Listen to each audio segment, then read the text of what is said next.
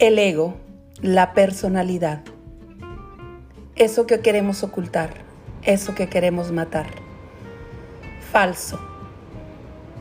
El ego y la personalidad es lo que nos ha permitido sobrevivir hasta este momento.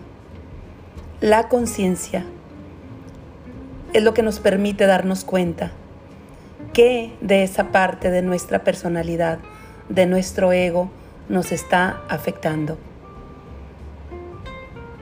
El reto para todos es comprender que mi ego, mi personalidad, no tiene que morir. Lo único que tengo que hacer es aprender a usar esa personalidad a mi favor. ¿Estás listo?